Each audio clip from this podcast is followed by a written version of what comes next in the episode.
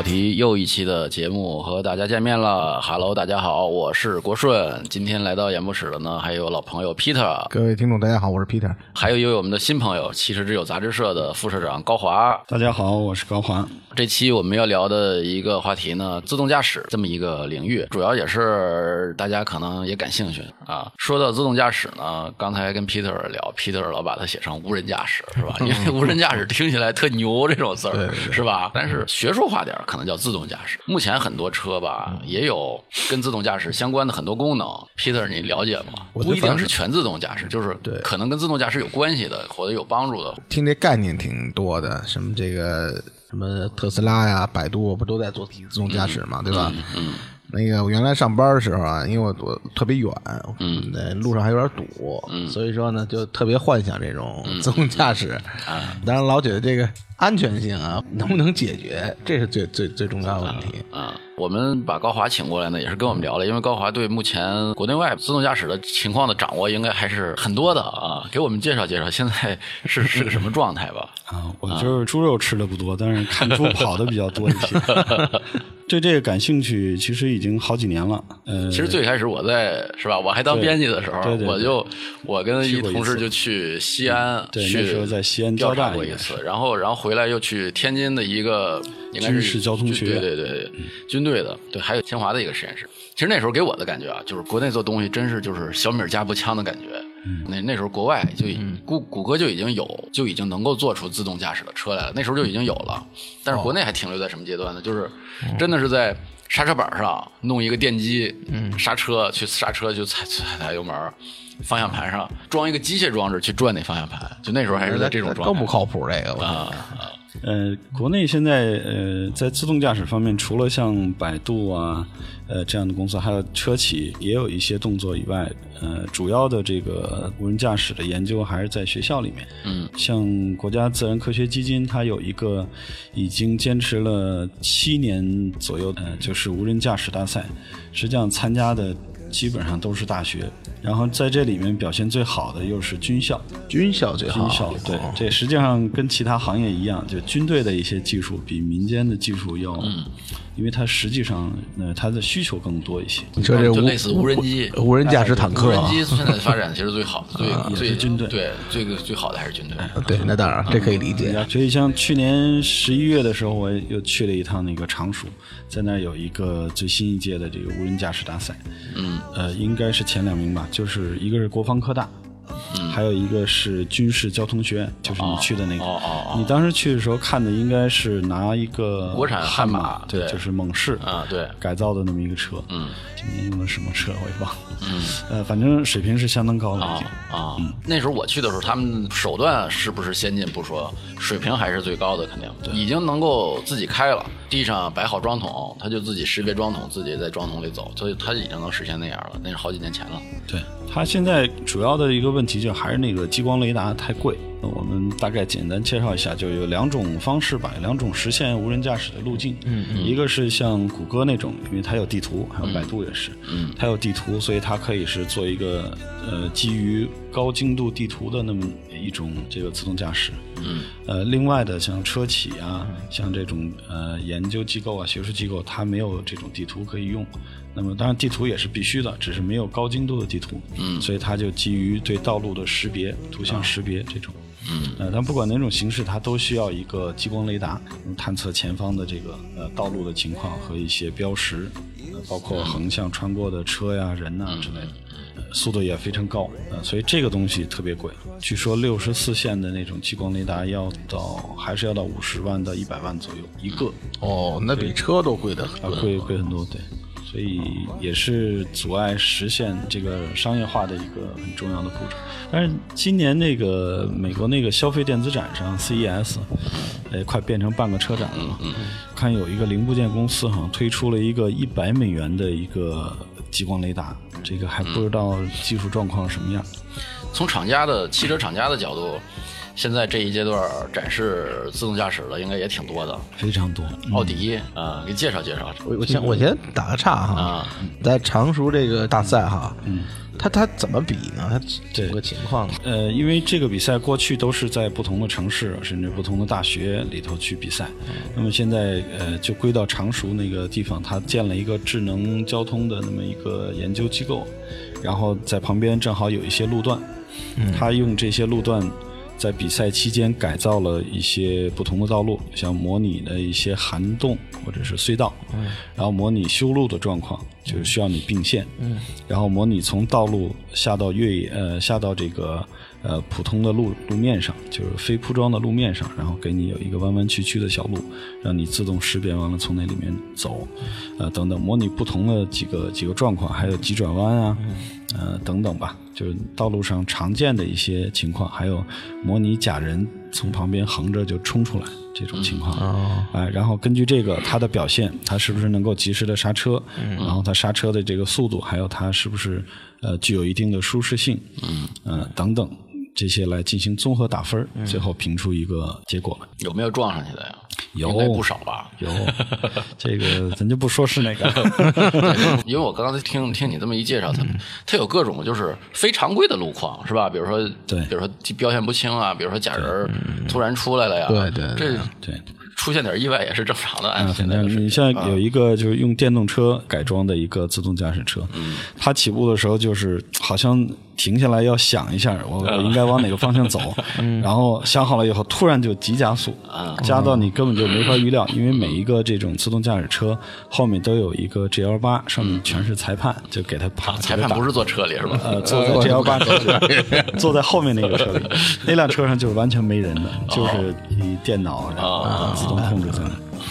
啊，然后呃，裁判车就能看到，就是前面那个车一会儿就跟小疯子似的，一会儿 啊急加速，一会儿又疯突然狂老鼠拐弯对，因为前面路很很直，它突然就慢下来，或者突然就拐弯，然后就蹭完了牙子，然后又停下来又响，就特别特别怪异，这就纯属他那个软件设计有问题。呃，纯属实验阶对段。它匹配啊、调教的不行，嗯，但这是在那里面算是比较少的，嗯，大多数跟前几年比已经进步很多了。嗯那介绍介绍厂家的这些，就是你经历过的或者看过的，他们看小猪猪到到什么水平啊？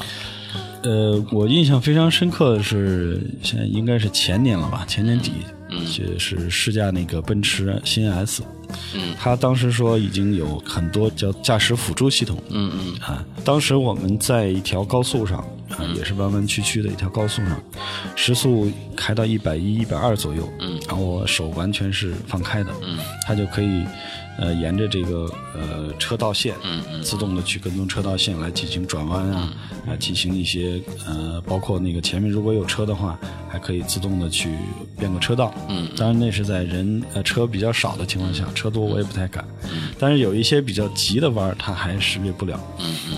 也也挺吓人的，因为时速一百多了嘛，还是得手立刻得接管。啊，嗯，这这儿我插一句啊，从这个方面讲，英菲尼迪还是比较技术应用的比较靠前的。它一直也是这种辅助驾驶的功能特别多嘛，但是它自从那个线控转向应用上之后，它就带有那个线控转向是什么意思？线控转向，我介绍一下，越来越像飞机了。线控转向出来的时候，当时我在杂杂志社当编辑时候，我就写说线控转向就是为了实现自动驾驶的功能。就原来咱们方向盘的转向，它是靠机械的，对，你不管再怎么助力，不管电子助力还是液压助力，它都是有一根真正的机械的连接机构在那儿的。啊，它线控转向就跟飞机的似的，它只传递传递电信号，信号，然后没有任何它只我这传递一个电信号，你底下电机直接驱动，哦，没有中间有任何机械连接了就。对，这是所谓的原来飞机上的飞控系统嘛？，对对对这车控系统了啊对，不是说空客最早实现线控，全全线控嘛，就是电控。明白了，电控对它这个英菲尼迪是第一个在汽车厂里用线控转向的，因为别的的线控应该都都不是很都不不少了，比如说包括但是你，但是你说这个机械的吧，它有个机械装机械机构，然后进行转向，嗯，这还靠谱一点。那要是线控，万一它要是你都会这么理解，所以他觉得他这个应用是比较大胆的尝试，对对吧？也比较有突破性。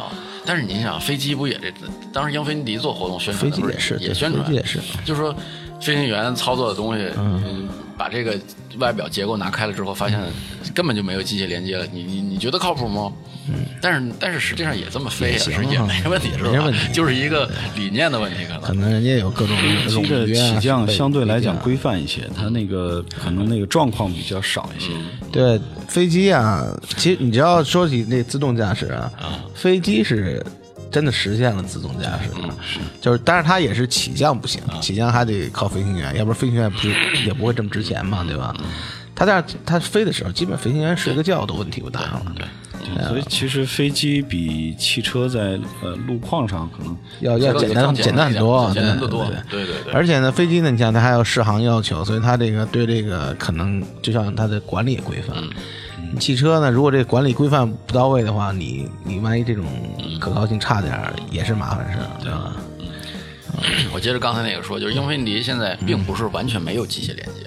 哦，它也介绍的时候，他介绍就是类似飞机的一个发展，他画画两画两张图，上面是飞机的一个发展图，机械的，机械加电控，机械作为一个备份装置，然后最后就是全线控，没有机械备份。哎对，然后英菲尼迪呢，底下汽车呢也是机械，然后机械加电控、线控。英菲尼迪现在还是有机械备份在那儿出在那儿工作着的，嗯他只不过平时不不参与，他是万一你觉得失灵了，线控系统失灵了，它机械部分还可以参与，对对对是这样。但是绝大部分情况就是咱们开车开英菲尼迪的车的时候，的确。你仔不仔细体会，你体会不出来。你仔细体会，跟你机械的开车还真的不一样。比如说啊，举几举几个例子，嗯，你过坎儿的时候，你的方向盘是颠的，就咱们开任何车，对。因为它不管你有有没有中呃间传动不管传力对不管反馈是大是小，你都会有一个有一种感觉。对对对，力反馈，对。但是对，但是你你开英菲尼迪那个车的时候，不管你怎么过坎儿，不管你比如说一百二冲过一个坎儿去，你只会感觉屁股颠，那个方向盘绝对是一点回馈都没有的。哦，肯定嘛，它是它电信号，对它里头那个机械的机机械装置，它在没有真正起作用的时候还是脱开的，它里头有个离合器还是说脱开的。不应该，现在那电子游戏那方向盘不都有 不都有力反呃力馈？力回馈嘛，对，他想他要想做也能做出来，他他有传感器把信号加过来不就完了吗？他有模仿路面，他有模仿路面的一个力回馈，但是他没有过坎儿的力回馈。还有一个，还有一个很明显的感觉就是你在过那个坡的时候，就是侧坡的时候，正常的情况下，你的方向盘会有一个偏向的一个力。嗯嗯比如说你过向向左歪的坡，你的方向盘会不不自觉的，它就会朝左朝左偏。没错没错，这是有的。但英菲尼那个绝对不会偏，你你不仔细体会这些细节，你你你感觉不到。但是你你你如果带着这种体会，你再去开这个车的时候，你就感觉有点奇怪了，就。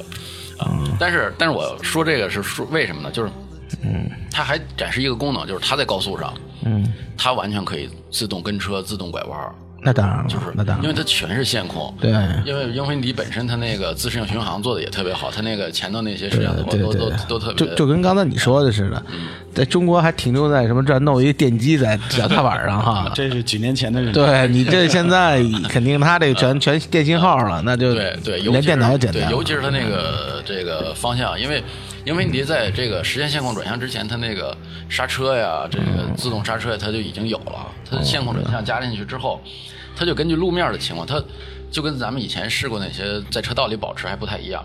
英菲尼迪是保持的最正的。就是它在没有偏之前，它就在一直在纠正自己的这个方向。嗯对因为它纠正方向，它完全可以不动方向盘，直接纠正轮儿，对，是这个是最关键的。对行，我觉得我我必须得打断你，再说下去就变成植入了。呃已经很像植入了。啊，我理解是这样，就是说，呃，其实这个自动驾驶技术的这种呃各种细微的技术啊，其实可能各个老牌的汽车企业都有储备。嗯，对。只不过呢，就是越大的品牌，它可能越保守，就越不愿意用在现有的这个车上。呃，因为当时试车的时候，包括那之后，我们也跟这些车企的这些呃工程师聊过，有一个呃观点让我印象特别深刻，就奔驰的那个工程师，因为他们去年的 CES 好像。呃，已经有一辆呃 S 级的车，好像实现了完全的这个无人驾驶，并且在他一八八六年那个三轮车那条那条试驾的路线上跑过一遍，嗯，啊也没有问题，嗯，呃，他说现在最大的问题是什么呢？完全不是技术的障碍，而是法律的障碍。嗯，就是这个法律，我如果实现无人驾驶的话，那么这个主动权就相当于在这车上。嗯，那如果撞了人，就是车撞的。车撞的这个车主肯定就不用赔了，嗯，那得厂家赔，得奔驰赔。如果都是奔驰在街上跑，然后撞了人、撞了东西的话，那奔驰厂得倒闭了。所以这个实际上力太大。对，所以实际上是整个法律没有授权主机厂去做这么一个事儿，其实就差这一步。但是这一步，我觉得恰恰是最难的，尤其在中国，可能这个全世界范围内都得扯皮十几年。我觉得，哎，他说一这个，我突然觉得这有点意思啊。这个自动驾驶可能会改变很多问题的。对呀你看啊，如果是这种问题，嗯那我买辆车我不用买保险了。嗯，不是的，你你举个例子啊，你看我要不自己开的就是话，这个车的保险的业务跟跟个人没关系车主，没关系了，应该是跟厂家有关系。厂家买保险就完了。对不对？但是刚才你说那我很同意，就是很多商业模式全变化了包括你过去的对对对一些对一些正常的呃这种东西都要转变，甚至要被颠覆。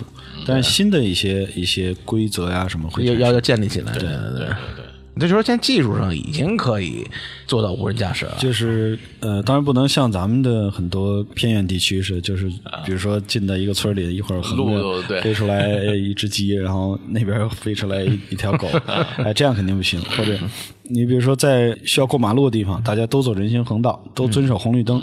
如果都是能严格的这么去做的话，那这个到来的一天应该会很快，我是很乐观。但是恰恰问题就在于我们的现在这交通意识，那说到这儿，其实我就想，那你干嘛也不一定非得说是全部自动驾驶哈？你可以比如说某一段儿，嗯，举个例子，就刚才您说这个哈，比如说我在堵车的时候，嗯，我自动驾驶，起步停车全由它管。那现在很多车都可以做到对。然后呢，在高速上，比如咱们自驾游的时候，哎，累了，得了，我就直接自动驾驶吧。那个因为很长的路都是那什么呀我，跟你说，我原来上班啊，嗯原来上班的时候走西四环，嗯，西四环那一段路程挺长的，而且开着很枯燥。但是有时候有有有几次开试驾车的时候，嗯，我记得很清楚，有几次啊，一次是大切，嗯，大切那自动驾驶算是做的不是很好的了，嗯，还有一次是沃尔沃那个叉 C 六零，嗯，哎呀，上班那时候爽，嗯，真的就拿起手机来 看手机了，脚什么都不用管了，方向也不用管了，基本上啊，因为，然后他就自己可以避让啊，自己什么的，不是避让，它基本上你不换车道，自动跟车啊，自动跟车。啊，自动跟车。对，首先你不用盯着前头啊，就是你如果信任他的话，你不用盯着前头，前头急刹车他保证能刹住，至少不会撞上去。这什么得过这心理坎儿。心理上这个坎儿挺难过的。其实你不是不像我跟你说，就是试这个，你就对坎儿，就原来咱们那车上不是还有什么那个自自适应巡航？对就是这我心里都不踏实。那脚镣在旁边准备着还得。咱们这一代人估计已经改过了。你不过这坎儿吧，你脚只要一碰刹车，它那系统就解除了，那对种情况是最危险的。你要不你就完全信任它，要不你就完全不信任它。但是现在这些大企业、大车企出的车，呃，比如说它刹停的时候，呃，可能还是没办法自动再起步，你还是得对对，呃给油门再是吧对踩一下油门，然后重新设置一下，才对对对可以嗯这实际上就是我我觉得应该都是那个法律那道坎。对对对对，它它实际上你踩那一脚，就表明你是人是在接管你的主动性了对，人是主动，对对所以出了问题还是人来负这个全责，对而不是车企。对没错。这坎儿他们的坎儿也不好过。嗯，挺难的。这个就很多非汽车、非技术的因素，实际上在阻碍这个进步。尤其是像中国，没事儿就修修路，是吧？你再全、你再更新快的路况，嗯，突然之间就挖一坑给你堵上了，挖一坑前路一桩路搁一桩子哎，给你堵上这个。自动驾驶应该没问题吧？理论上它没问题，它也会有摄像头，对它也可以但是它它基于地图导航的会，它会我就刚才想说那个雷达那个，我有一个情况，我觉得挺危险的。就去我咱们你还记得咱们去那个叫坎布拉吗？啊，坎布拉呀，它是一山山路，嗯但它经常有这个泥石流啊，或者说有塌方啊，它路啊有一段就塌下去了。对。这个时候你你看上去你实际上问题不大，好像是过去的，但实际上那边都空了，都没东西了。这个这估计这种情况，我觉得在中国这很常常见我觉得在在山区很。对山区很典型。但是对于对于那些老外不来中国看的话，很难很很难想看到这个很难看到这样情况。真的，你说那个情况，我我记得非常深，就是很多路就是这样，它它也没有任何警示标志，也没有警示标志啊。突然之间，而且也不是说大距离的，你很大距离，你老远就看见了。它呃也不是很也不是很偏远但它路非常好。路又很好，对路非常好它就是山路啊，山呢，它可能塌方，它可能路基不稳，怀疑是。他他那个也是，我估计肯定也是新塌的。新塌的如果要是有他，他肯定在那放点东西了就。对啊就突然你速度也不会太快，但当然不会太快六七十也有。哎，这可能就我突然想到，这可能就是那个呃，诺基亚不是倒了吗？他手机那块也有倒，他后来呃就去转行去做高精度地图去了，啊新成立一个公司叫 Here H E R E，他现在要做的就是这种。高精度地图，然后怎么来更新呢？就是通过，比如说你最先看到这儿，啊，呃，有个还是靠自媒体。呃，不是靠这个呃众包的方式，众包啊用对。众包的方式，就是谁发过一条有最先看到，用的信我给你一多少多少的报酬，嗯可，以。这这个机制奖励吧对，反正就靠呃谁先看到，然后哪有什么变化，他就在这个地图上标记一下，然后通过这种方式，大家帮助大家的这种形式。其实这个模式应该是应该是我觉得是唯一一个是是唯一可行的，可行的，唯一可行的。对你要不然你很难实时跟踪，就像你就像咱们那个，他的很多地方，看着害怕，后但是怕，走后怕。嗯走着。走着一望无际，不是一望无际，反正特别平，然后特别好。突然就没了是吧？突然之间路就少下去一半儿，那那路那一半就没了，就是没了。直接是悬崖掉下去了。吓可 可吓人了，那个，这吓人那个，我我觉得这个东西自动驾驶，这这睡着睡着就没对于人来说是，很简单的事很很简单就可以避过去的。对对对。但是对于这种自动驾驶的车，不知道它有没有，可能也有这个。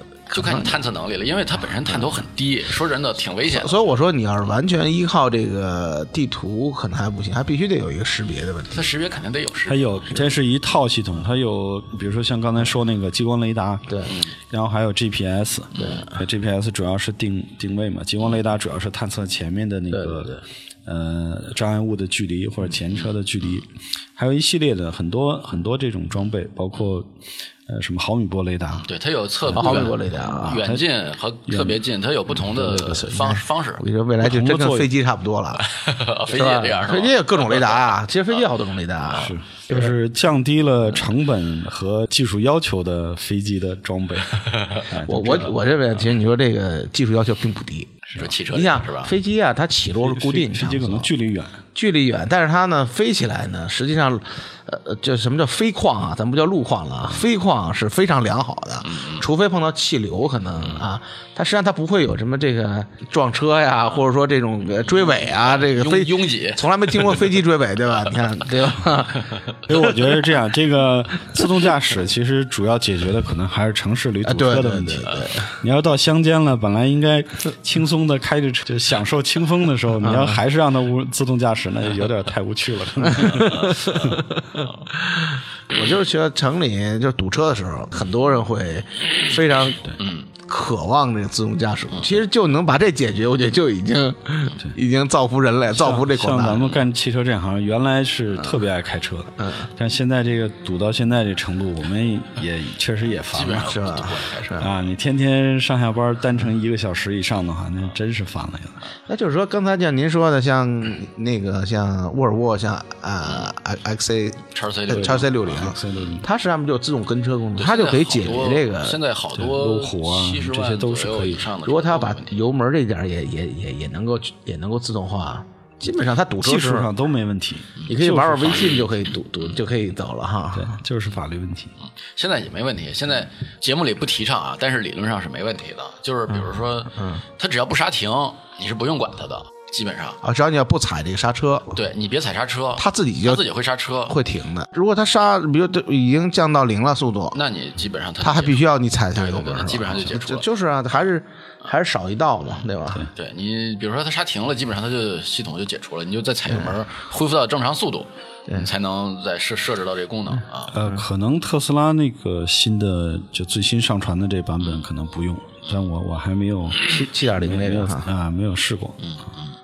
对特斯拉这个，我觉得也也也挺也挺吃惊。对因为它是一个新技术公司原来他没说，我觉得原来它是他没说新技术公司，所以他可能不用在乎这些传统车企的这种这种保守的方式，它可以把一些比较激进的东西先拿上来用。嗯，对它是怎么？它是纯粹实现了这个自动驾驶，还是说是也是部分，也是部分哈？呃叫半自动，就是呃是这样，就是自动驾驶呢，呃从完全的有人驾驶一直到完全的自动驾驶，这中间有呃六个阶段。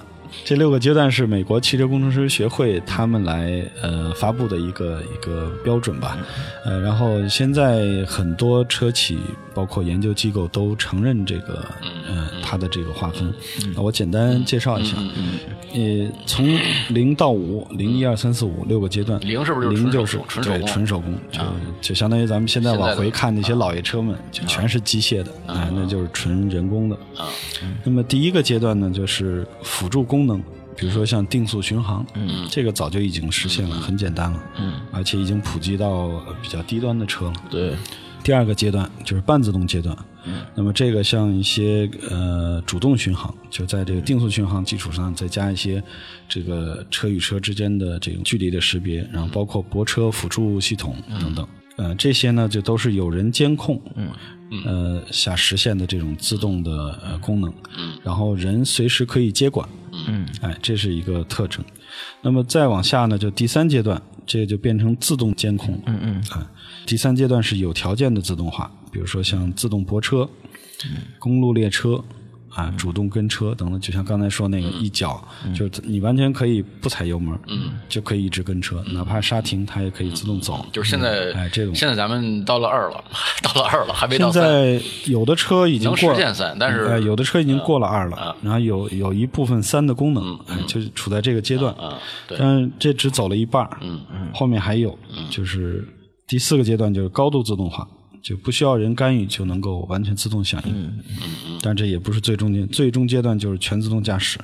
我感觉谷歌那个车应该就是这个阶段，因为它动驾驶是吧？对它没有方向盘，没有什么操纵感，你在驾驶过程中你没有办法干预，可能只有一个急停按钮，就你看不行了，出出大事儿了，按一下就急停按钮不管用，应该什么呀？弹射装置，那你得知道往哪儿弹。这才是最安全的。啊，就这么五个阶段，哎，六个阶段，我觉得还还比较科学，啊而且分的也挺细致。因为谷歌不好几年前就声称跑了多少几百万公里对他当时是改装的普锐斯和雷克萨斯。对对对。啊，我有一次出差在洛杉矶，正好还见到。啊对。我们坐一黑的那个中巴里头，正那儿打瞌睡呢。呃，往旁边一看，一个就特别明显，因为车顶上有一个激光雷达嘛，架得很高。嗯，然后我说跟那司机说，我说咱们靠近贴上去看看，然后就看那个驾驶员两只手都放在放在这个大腿上，啊。然后车就自己走。然后我看了一下时速，应该是在七八十英里，就相当于一百多了，一百二三十公里的时速，在他那幺零幺呃国道还是叫什么，很很很快你应。该让那司机啊再贴近点儿，不，我们就是相邻两个道，然后后来贴了那么 别他一下，干什么。是想来着，但是我们追的已经挺费劲了。哦。然后后来过了十几秒，他那个司机发现了，发现一看我们这一堆人都拿着相机、拿着手机在那照他，他当时好像还挺保密的这个项目，然后咵手直接往方向盘上一放，然后一加油门走了，换一道就走了。我们这中巴追不上了，还挺有意思的当时。谷歌好像貌好像貌似出过两次事故，它那自动驾驶小车，但是他但是都不是他的责任，说是被动的。对，都貌似就是都是追他是吧？对撞他。反正不是他全责，基本上他他自己声称。所以说这个技术相对来讲还是比较可靠的。嗯就是在工对于工业化来说，这个技术没这么没咱们想象的这么难。没这么难，应该对，没这么难。只不过咱们可能看科幻电影里那个太科幻的那种场景，离咱们可能稍微远点儿，是吧？飞来飞去的那种，可能就现在这个由车、道路、人组成的这交通系统，嗯，那最不靠谱的就是人了。对，这肯定对呃，车是可以按照这个程序，哎，你人怎么编的，就让它中规中矩那么去去做去执行。人呢，一会儿就横穿马路，一会儿就喝了酒了，就不知道干什么了。所以就是以后全是车，全是呃自动化驾驶了。对，其实就好办了，是这事儿就不会有太大问题。那前提就是得把人踢出去。人 所以就就跟谷歌这一样把，方向盘、所以就完全取消你要上路的话，就全是自动驾驶车在路上，哎，就不能说是插进一个有人驾驶，那就那又又完了。那未来就是我要开车，手机上先输入好地址，去哪儿是吧？然后直接上车就走。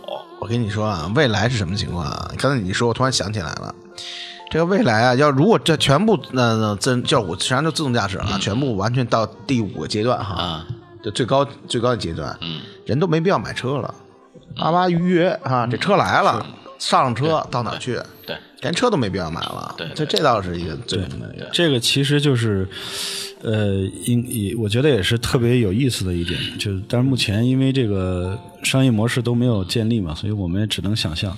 我觉得其实它颠覆的很多东西，对，一个是就是整个你出行的方式，嗯，呃，包括相关的这个商业方，嗯、商业模式全都要变。嗯，对，你很多人就有可能，嗯，不需要考驾照了。肯定不需要。有些人对像一些呃老年人，嗯，他出行什么的，那六七十岁了，你让他考个驾照，其实也不放心，子女也不一定放心。对对另外有一些残残障人士，对还有一些比如说没到法定年龄的，对。十三四岁，或者简单的色盲都不 不受不了。对，人也可以，哎，这这小孩也可以上街，但是你去远了，你你坐坐公交什么的也麻烦。对对，实际上这就都可以了，就比如说，我从我这儿送到他爷爷奶奶那儿，啊或者送到对对他姥爷姥爷那儿，在天津，啊，对对吧？就不需要了，我们都人不用跟着了对对，对车过去就完了。车过去就行了。你你手机上随时有。而且将来我跟你说，那出租车行业绝对就就就瞎了就没了，就没了，彻底所有行业都是出租行业。出租行业没了，然后什么司机的出租 Uber 啊、滴滴啊，全完。哎，这个还不一定，不一定我觉得就是啊是你刚才也提到了，就是呃，改变它的那个商业模式，有一点可能汽车共享，像像 Uber 这个也算是汽车共享的一部分，这个可能反倒会哦，我明白您的意思了。对，因为所有的车都不属于个人，就是 Uber 自己掌握了一大堆车，对，然后你来用他的，或者比如说你自己你有几辆车，你就租给我明白了，这或者等于是我的资产，就等于我跟跟房子一样，这是我的东西，然后对给 Uber，Uber 帮我把它大家来用租出去。对。哎，这挺好，还是分时的，啊谁需要用的时候，这个对是对对对这一个小时就归他用。对对对，还有就是未来，呃突然想这个，我说优步优步可能未来很有战略眼光，就是未来，比如说啊，跟跟跟你刚才说的还不太一样，就是我还有车作为资产，是吧？就是如果未来都没有车，对吧？我拿手机突然招了一个车来，我可以是设置成一个模式，就是我可以共享这一段路的模式，是吧？我走到一半，突然也也有人要要用车，博士这潜台词您听懂了吗？你这约约炮是吧？绝对这意思，我念 社交社交社交社交社交，咱们就而且学术名词社交啊这段掐了啊！而且这意思带有社交还是属性的好在哪儿呢？彻底不用开车了，可以边走边那什么了，是吧？这到到达目的地，小孩都出来了，是吧？那有点远点儿，远点儿。想的比较远。想的比较远。叫车车社交，车社交，方便太可。能以后有大量的这个无人驾驶的卡车呀，啊去京东的或者是什么，哇，那物流成本夸夸的往下降。对啊，都都无人驾驶，无人驾驶一天二十四小时，就路上只有两种车，有有一种，是拉货的卡车，一种是拉人的卡车。也不一定卡车了，那还有卧铺，就像你说，还得有卧铺呢，还有双人卧铺呢。卧铺车。高端的你还来个三人卧按需提供嘛，我我可以定两两块钱一公里的，也可以定一块钱一公里，也可以定一百块钱一公里的，是吧？双人车，约炮双人车。另外让我觉得最有就是最有价值的一个就是。呃，无人驾驶车，它因为如果实现无人驾驶的话，它车跟车之间就可以通讯了，就有一个 V to V，嗯，现在那个讲的啊无人驾驶 Vehicle to V to 呃 V two X X 就是指那个交通呃设施啊，或者是路边的一些东西。那么 V to V 就是车对车的这种这种联络。嗯呃，这个有什么好处呢？就嗯，比如说你在长安街上走的时候，长安街上那么多红绿灯，嗯，它会呃可以设置成一个很好的节奏。就我这一波车，嗯，我一直走的全是红，全是绿灯喊，着一人一走，说白了就是喊着一人对，一走全是红灯。啊。然后那边过来的车可能也全是遇到都是绿灯，啊，所以这个车速它会自动去，哎，可以自动去掌握。嗯，对，甚至说再极致一些，我这我我记得很多科幻电影里头看的那些飞车都是横着竖着，就是元素那就是那，对对对。啊，横着竖着就那么穿，对，谁也不会撞但是都擦着边儿过的，哎，蹭蹭蹭真是高速的。这种呃 CPU 来来来计算算的话，那比人肯定靠谱多。是可以的，是可以的，是可以对的，对对另另外一个都不红绿灯都不需要了哈。对，没有没不需要红绿灯了，他们自己互相哎呀那你要这样说协调，，可能整个交通面貌全部改变了。是的通行效率会非常高。就是道路可能就是有专门的车道，就说是这个人不人车完全分开，可以完全。要我的话，比如说三环、四环以内，就像北京这种地方，就不允许有人驾驶的车存在。然后全都是车的总数都可以减少，因为你汽车共享了嘛。嗯，对。另外一个，呃，我说最有价值，我认为最有价值是什么呢？就是这个车与车之间有了通讯以后，它的被动安全设计就可以大幅的减少。你现在用在被动安全设计上，用大量的呃高强度的钢材，对。对，呃用的那个很多冗余的设计、安全性的设计，然后被动的呃碰撞的这种空间，呃就可以大幅减小。那实际上现在汽车的发动机占的地方很小，然后有一大半都是用来呃作为这个防撞的溃缩区，嗯。啊或者碰撞区等等。这个如果能够实现的话，我觉得这个车的成本也会大幅减少。带动这一系列的这个，我觉得你要听你这么讲，应该是又一个这个什么这个第几次革命了？第几次革命了？它就不仅仅是一个这个，肯定是它有一个技术系列连带的这种效应，人的生活方式，包括他的这个城市面貌都会跟着改变。对对对，怎么怎么能这有差异化呢？这个东西，我我自己曾经想过，我说带来这一切全是电子了以后吧，有好的地方，也有没意思的地方，就是越来越无聊。但是以后可能会分两种，就是变成纯交通工具和娱乐竞赛用的。呃，车辆就是我们现在用的这种有人驾驶的，嗯，但是可能在专门的场地，Peter 觉得未来这样有意思吗？有意思。我还是盼望但是你就不能来。开了。干别的也行啊，这省省下钱来干干什么都好，对不对？你这么想，就是说，你认为开车有意思啊？就是说，你在你这一年里头吧，你真正觉得有意思的时间呢，并不会太长的，大量时间你就是浪费在路上嘛。你看你现在，如果说你看，如果是真的实现无人驾呃自动驾驶了哈，你发微信的频度会提高的，对不对？你这个更多社交。更多社交，电视上你看会儿电影儿，对不对？哎那很简单说了。说到这个，我这两天还想一事儿，就因为现在乐视不也挺火的嘛，乐视那个巨大的商业模式让我反正很看不懂。嗯，呃，包括他造车之前，他说他最大的这个核心优势是他有无数的这个版权嘛，就是知识产权，那些呃影片、影视剧的产权。我当时想，这个在车上用处不大呀，后座有多少人看？但是呢，你如果把这个时间的尺度哎放长更长长的话，对如果真是实现自动驾驶，那它这个就有。哦，太有意义了。一上车，哎，我晚上没没时间这个看电视剧，好，我一上车我开始看，哎，这个实现差异化了。为什么呀？我这个车啊，音响对这个视频都非常棒，嗯对不对？你前面爱怎么堵怎么堵，我这夸这个完全一个小小影院的感觉。对。但他这个乐视还是真的是有那个他的一个，我估计这个车上麻将可能也得这个更发达。有有有有可能，不是这个但是这有一前斗地主提可以啊。首首先，这个乐视的巨大的商业模式得能撑到那天才行，这个目前还得观察。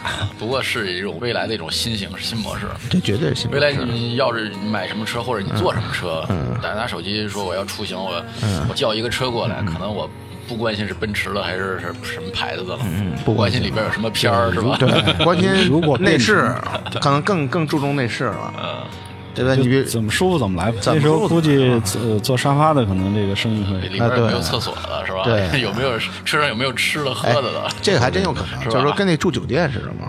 你有钱的你就住好的，没钱你就住便宜的。这个哎甚至比如说你嗯你从这头到那头上班，你帮人拿个快递带上，你可能这路费就省了。省了，对，省了，对。好多都挺好玩的这种事。呃好多玩法都都都都有了，新玩法真是新玩法太多了。所以这个，所以说你说这个，我觉绝对不是一个简单技术革命问题，它是一个整套这自带革个交通逻辑的一个对对革新生活方式，包括生活方式。对就刚才我们说，那送小孩，你现在你还必须得有一个人陪着他。对你到那时候，他在车上，他还乐意自己去呢。你看乐视给他提供了大量的什么这个宝宝啊，猫和老鼠。啊，去了就想回来，去了还是要回来就想去，一天都在。哎，路那上。那就那就解放了，家长就解放了，可以搁车。上，行，那咱们今天就到这儿。行行这个还是很聊得有意思还挺嗨。我们聊出了不同的商业模式。未来如果哪个厂家从我们这儿有有收益的话，这个吱一声啊，给我们给我们点这个报酬。我们预祝那个乐视一定要撑到那一天。呃，行，呃，行，这期我们节目就到这儿，关注继续关注我们的节目，搜我们的节目的名字“中差跑题”就能找到我们。节目的最后送上一首歌曲，这次我们送一首老鹰乐队的《加州旅馆》。好，这期就到这儿，下期再见，拜拜。哎，再见。再见。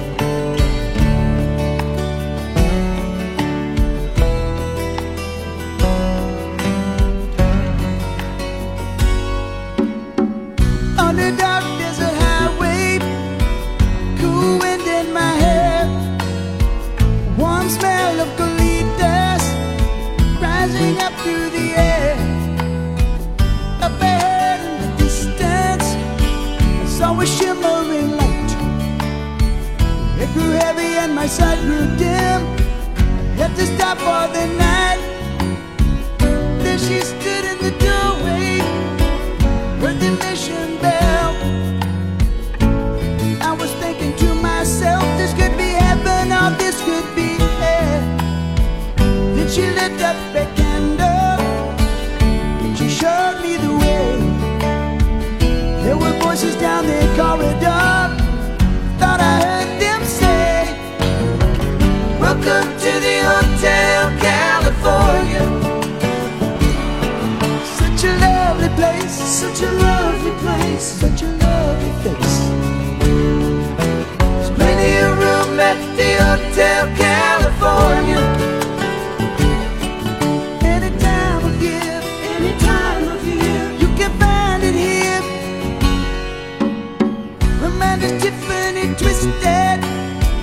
Got the Mercedes Benz. Uh, she got a lot of pretty, pretty boys.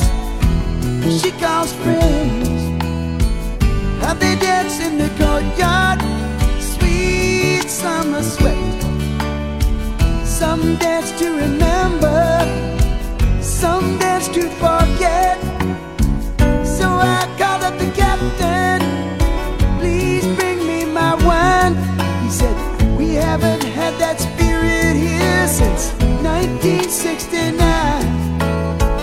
And still those voices are calling from far away. Wake you up in the middle of the night just to hear them say, Welcome to the Hotel California. Such a lovely place, such a lovely place, such a lovely face.